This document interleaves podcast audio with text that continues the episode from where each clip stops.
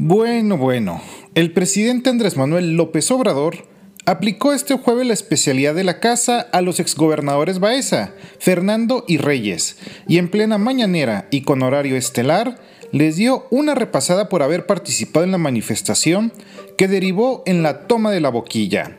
El presidente revivió el tema del supuesto fraude electoral del 86 y el paso de Reyes Baeza por el ISTE, donde se habló siempre de irregularidades, aunque este punto nunca fue demostrado.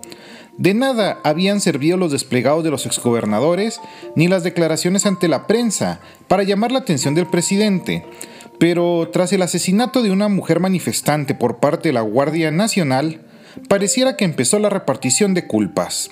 Sin embargo, lo preocupante es que el presidente sigue sin entender el fondo del problema ni sancionar el mal manejo que se le dio a la cuenca del río Bravo y que ocasionó que Chihuahua esté pagando agua de más, poniendo en riesgo las actividades agrícolas de la zona.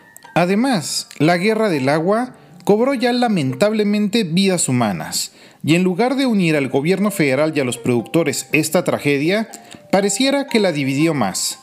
Habrá que esperar la respuesta de los ex y demás políticos exhibidos por López Obrador y la Secretaría de Seguridad, porque se sabe que tampoco son muy dejados que digamos. ¿Se crecerán ante los señalamientos o preferirán bajar bandera? Ya lo veremos. Mientras, yo lo leo y escucho a través de mis redes sociales. Me encuentro en Facebook e Instagram como Bernardo Fierro. Gracias por su atención.